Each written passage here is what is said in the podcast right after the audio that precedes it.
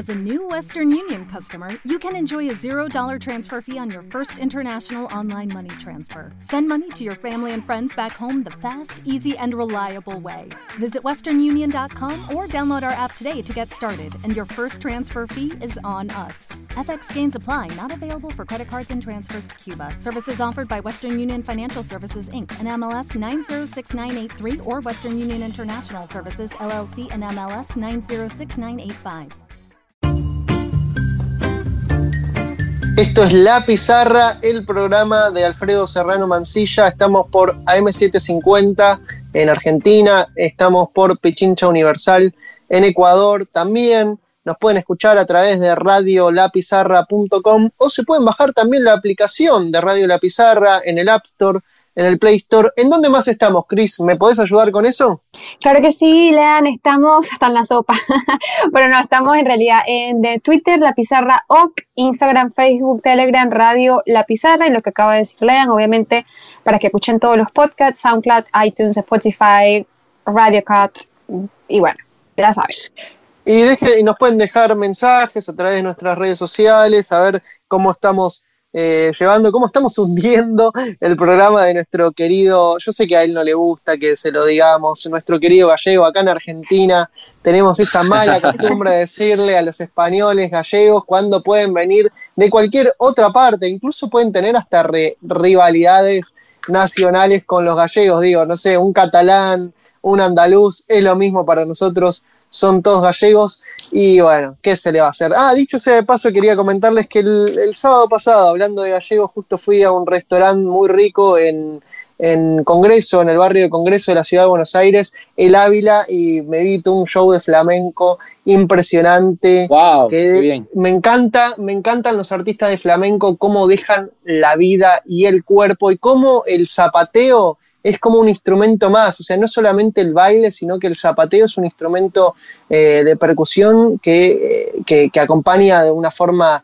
increíble. La verdad que me sentí ahí en medio de una película de Almodóvar y, y obviamente la comida riquísima, tortillas, porotos. Yo soy vegetariano, no probé jamón serrano, pero la verdad tenía una pinta y me dieron unas ganas terribles de viajar a España, pero ahora no vamos a viajar a España, vamos a intentar ir hacia otro lado, del otro lado del charco, donde está nuestro querido español, vamos a decirle español, está nuestro querido conductor Alfredo Serrano Mancilla, que se encuentra en México, en nada más y nada menos que el país que salís de ese país completamente enchilado si no estás acostumbrado a la comida picante, si no estás acostumbrado a los burritos que pican como la madre. A ver, lo intentamos fuera, a ver, vamos a intentar llamarlo, a ver si tenemos suerte si lo interrumpimos en sus vacaciones, capaz que está en la playa, no sé, no sabemos dónde está a esta hora nuestro querido Alfredo. A ver, Fer, ¿lo intentamos? Hola, hola. Ah, bueno, qué, qué, velocidad para responder el teléfono. Dudo, dudo que en este momento, con tanta velocidad para respondernos, estabas. No te veo estando ahí en la reposera, en la playa, disfrutando del mar, de las costas mexicanas. ¿Cómo estás, querido Alfredo? Los oyentes se preguntaban dónde estabas y bueno, acá eh, no tuvimos otra alternativa que interrumpir tus vacaciones y llamarte porque así lo pedían los oyentes. No me dejáis tranquilos, compas. Esto no puede ser. No, eso quisiera yo. Te escuchaba ahora, me decías, en una reposera has dicho eh, la playa. ¿Ustedes saben lo que es la ciudad, creo, más grande de toda América Latina? Llena de asfalto, tráfico. Ah. Corre, corre. Eso esa selva de cemento con mucho. No, no, no, no, no. Estoy simplemente ajustándome a la realidad para que os dejo un día y ya estáis tergiversando como Infobae, Clarín. No, no, no, no. Estamos aquí con en medio del. Sí, me imagino. No, no, la verdad que os tengo que reconocer que no os he escuchado, así que le digo a la audiencia que no me hago cargo ni responsable de nada de lo que hayan dicho hasta este momento. Bueno, tampoco a partir de ahora, pero, pero sobre todo, todo lo que... Todo mentira. Todo, mentira, es todo mentira. No, compas, estoy en, en Ciudad de México, aquí en medio de este smoke que dicen acá con esa forma de que a veces tienen de que se le pega ese lenguaje tan gringolandia y más que todavía de vacaciones, muchísimo, muchísimo trabajo acá en, en, México. Y bueno, un gusto escucharos y un gusto saludar siempre a la audiencia de toda la pizarra en todas partes por donde estamos, incluso en México, más de uno me ha preguntado qué tal va el programa, cómo sigue todo, así que felices absolutamente. ¿Y ustedes cómo van? Bien, Alfredo, acá tratando de hundir lo menos posible el barco llamado La Pizarra. Ya manchamos tu buen nombre diciendo que estabas de vacaciones, en realidad estabas trabajando, no estabas en la playa, no estabas en la selva, estás en el valle de Tenochtitlán, donde se instaló ahí la ciudad, el Distrito Federal de México, y, pero es una ciudad con muchísima, con muchísima tradición eh, política, con mucha se respira no solo smog, sino que se respira revolución en México, Alfredo. Sí, absolutamente. Bueno, primero tengo que aclarar dos cosas que me salvé por unos días acá en México de que la gente me llame gallego, pero me llaman gachupín. Ahora me dicen gachupín. O sea, así que sí, bueno, dejé de, ser el gallego para ser el gachupín cuando me, me sale una Z aquí en Coyoacán, que es donde estoy, un barrio hermoso y con mucha historia. Y lo otro es que ya me aplicaron lo que llaman la venganza de Moctezuma, que es ese picante maravilloso, ah. pero que te deja el estómago así como destrozado. Así que me aplicaron la doble eh, vara, ¿no? Que le aplican a los españoles, gachupín y venganza de Moctezuma con todo su picante riquísimo que tienen en esa cultura culinaria. pero te, respondo, eh, Lean, ciertamente, se respira mucha política en México. Es un país que siento que está muy mirando a Latinoamérica, más al sur, más de lo que venía haciendo en las últimas décadas. Eso no significa que no deje de tener la sombra del norte. Eh, hay, que, hay que aclarar, no sé si lo habéis dicho, pero eh, hay que decirle a toda la gente que hoy en día hay un intento por parte de los Estados Unidos de encontrar casos de terrorismo eh, pongo comillas, en México parece que está de moda esto, para justificar la injerencia por parte de las políticas exteriores de los Estados Unidos. Hay una, una gran discusión en todo el país al respecto. Y luego está el caso Evo Morales, que sigue estando acá. Tuve la, la, dicha de poder haber estado con él en estos días, con él, con Álvaro García Linera y con Gabriela Montaño, su ministra de Salud. Yo sigo hablando de su ministra porque el golpe, aunque siga en marcha y procure, digo en Bolivia, legitimar a los nuevos eh, ministros golpistas con algunas arti, ¿no? Así artimañas leguleya, intentando normalizar todo. Bueno, aquí sigue el caso de Evo Morales. Esta semana pasada dio una conferencia en la UNAM de México con un lleno absoluto, absoluto, y con un gobierno mexicano, lean Abraham Cris, que han ha intentado hacer lo que ha venido haciendo en buena medida en el siglo XX, es tener una cultura política del asilo, muy interesante. Estuve, de hecho, visitando la casa de Trotsky y había tantas similitudes, lean, tantas similitudes con lo que está ocurriendo ahora que realmente la historia a veces se repite. Contanos un poco de, dónde viene esa, esa tradición, Alfredo, de recibir a perseguidos políticos que, bueno, encuentra su caso más paradigmático en la figura de León Trotsky, un dirigente político de la Unión Soviética que escapó de, eh, del régimen de Stalin. Sí, realmente, como, como bien decías, ese fue un hecho histórico, pero me decían funcionarios de la Cancillería mexicana algo interesante que yo no lo había ni dimensionado, y es que eh, esta es la primera vez en la historia mexicana tan proactiva en materia de asilo, con ese eh, hecho tan relevante como fue el de Trotsky, que eh, se involucra incluso las fuerzas aéreas a rescatar al asilado. Es decir, hay, un, hay una diferencia respecto a la, a la, historia de Trotsky, que seguramente ya muchas y muchos conocen, ¿no? que, que llegó acá después de un largo periplo, pasando por, por Noruega, por Turquía, iba deambulando hasta que aquí lo lo asilan, eh, con toda la historia que ya luego sabemos entre la interna, entre el intento primero y el segundo, al final eficaz del Partido Comunista eh, o de parte del Partido Comunista, con esa historia de Mercader, ese catalán que al final lo acaba asesinando. Realmente cuando uno ve la, casa donde vivía Trotsky tan amurallada como estaba afuera en el barrio de Coyoacán, a dos, tres cuadras de donde vivía Frida Kahlo, eh, recuerdo que incluso hicimos aquí algún cada loco con su tema de, Frida Kahlo, realmente ojalá, ojalá nada de esto eh, sea lo que le vaya a ocurrir a Evo Morales. Esta semana pasada intentaron reventar, boicotear el evento en la UNAM con 3-4 realmente se notaba que estaba todo demasiado planificado. No pasó a mayores, porque, porque no pasó a mayores, pero sí a uno le vienen flashbacks permanentemente de la historia. El, México tiene una cultura fundamentalmente del asilo en clave humanitaria. Lázaro Cárdenas, Cárdenas en su momento lo hizo con Trotsky, en, poniéndose en contra a casi todo el mundo, a los de la derecha y también a buena parte de la, de la izquierda mundial en ese momento. Y Andrés Manuel López Obrador eh, ha decidido igualmente no tenerle miedo al vecino del norte y permitir que se puedan salvar sobre todo las vidas de, Evo Morales, de Álvaro y Gabriela. Dime, un poco yo creo que, y os lanzo así un poco hacia vosotros y hacia vosotras, creo que intentando realmente eh, demostrar la proactividad geopolítica de este nuevo México que se viene hacia adelante y creo que en esta en un nuevo eje Argentina-México creo que vamos a, tener tiempos donde el pivote geopolítico regional seguramente se va a empezar a desplazar.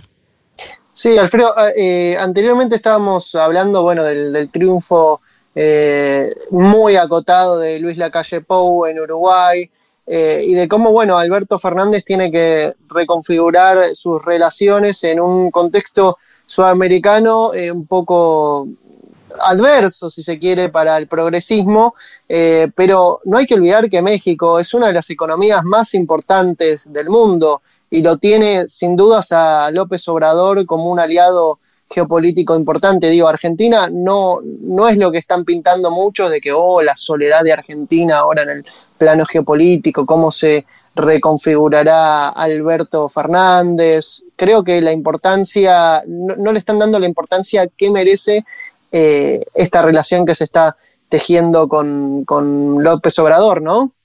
Exactamente, de hecho, fíjate que curiosamente mañana, día 1 de diciembre, eh, se cumple un año de la toma de posesión de Andrés Manuel López Obrador y que hoy en el programa, casi sin forzarlo, porque durante las últimas semanas hemos venido hablando muchísimo por pasiva y por activa de el rol de México, pero no solo nosotros, sino los medios, yo diría, más conservadores, es que eh, México está siendo protagonista en la esfera geopolítica regional, a diferencia de lo que seguramente hace unas años, décadas, no hablábamos con tanta, con tanto énfasis, ¿no? Creo que México es un país grande, como tú bien dices, en términos económicos, es un país con eh, capacidad de articular con muchos actores, eh, incluido también con el con Norteamérica y eso no es menor que tengan la posibilidad de tener que articular hacia afuera.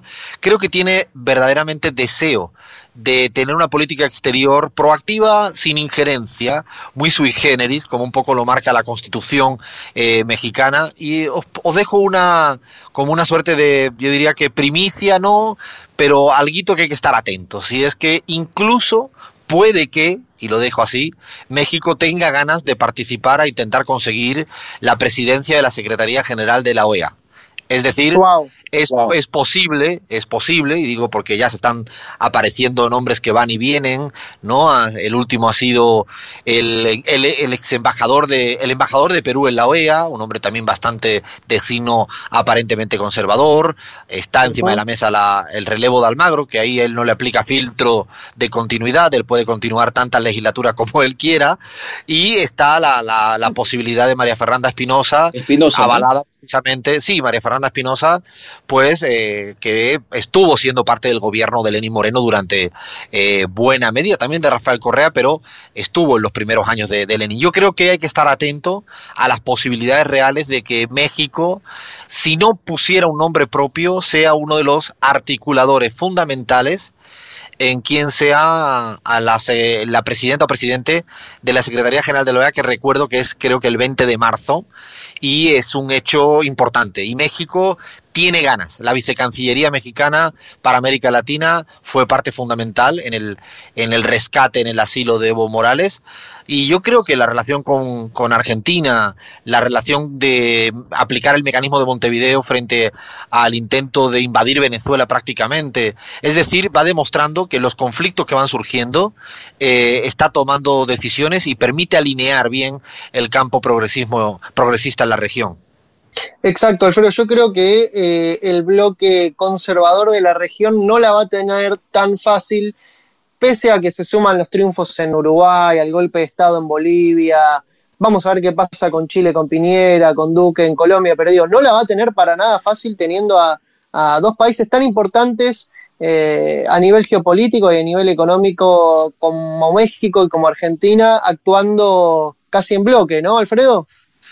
De hecho, como tú bien dices, eh, además son tan importantes, pero lo más relevante es que la suma de uno más uno no es igual a dos, que diría la canción de Joaquín Sabina, en este caso, para en términos geopolíticos. La suma de Argentina y México, si están en diálogo permanente, y no es casual que Alberto Fernández haya hecho su primera visita después de haber sido presidente electo a México. Si el diálogo fluye, si se genera una relación de intercambio económico, político, de alta intensidad de alto voltaje, yo creo que no se tratan de dos países aislados relevantes, sino se trata de un bloque que marca una cancha de juego, que hace un contrapeso natural a Brasil de manera clarísima y que además yo creo que tienen eh, lo interesante y es que todavía acaban de, eh, recién empiezan los dos gobiernos, un año Exacto. México y acaba de arrancar eh, Alberto Fernández, o va a arrancar Alberto Fernández en días, y esto significa que no se le puede achacar nada del pasado porque tienen presidencias muy nuevas, con mucha fuerza, y yo creo que, me parece, yo siento una preocupación por parte de precisamente la derecha continental de esta superalianza, unido a, ¿no? a esta caída libre que está ocurriendo hoy en Chile, en Ecuador, en Colombia, donde los pueblos, las multitudes, que acaba de, leer una entrevista, de una leernos, ver una entrevista de Gustavo Petro con Rafael Correa, las multitudes como sujeto social están muy presentes en estos países neoliberalizados. Alfredo, yo creo que además hay una grandísima diferencia de legitimidad entre estos dos flamantes presidentes, bueno, eh, Alberto Fernández y López Obrador, que asumieron con eh, muchísima cantidad de votos, digo, con una enorme legitimidad. Y digo, ¿con cuánta legitimidad asume en Uruguay eh, Luis Lacalle Pou, que, ha, que asume la presidencia casi con un virtual empate técnico? ¿O con cuánta legitimidad hoy por hoy cuenta eh, Sebastián Piñera tras tanta represión y tantas muertes sobre sus hombros? Ni que hablar también Iván Duque, digo, por más que, en, o Bolsonaro propio, que también está implicado en asesinatos de dirigentes políticos como el de Mariel Franco, que todos sabemos que asumió su presidencia con un candidato como Lula da Silva que estaba en la cárcel y proscripto. Digo, hay una enorme diferencia ahí entre el apoyo popular que tienen al interior de sus países Alberto y López Obrador que el que tienen hoy por hoy, que el que cuentan los, eh, los presidentes de derecha, ¿no? Son, dos eh, no presidentes electos en primera vuelta, y esto hay que aclararlo, con victorias muy holgadas respecto a sus contrincantes. Y segunda característica, que no me parece menor, es que son dos políticos experimentados, a, pesar de recién llegar a la presidencia electa. López Obrador venía, bueno, fue eh, el, alcalde, el intendente de la capital de México, que es como un país o dos países juntos, y además venía haciendo una, bueno, un recorrido político larguísimo desde que se presentara ya por el 2006, le hicieron esa, ese fraude, ¿no? Y, tiene trayectoria política.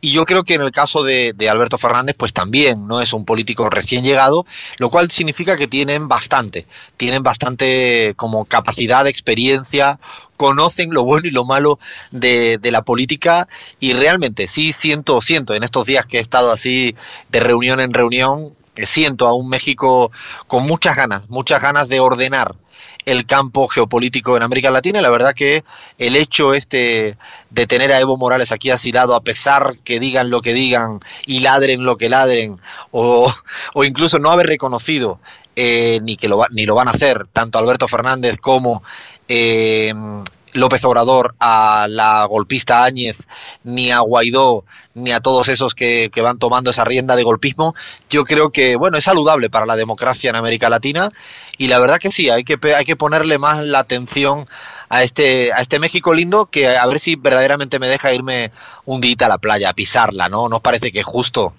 Sí, no, eh, absolutamente. Yo ya me, imaginaba ese escenario, tequila, playa, sí, Abraham.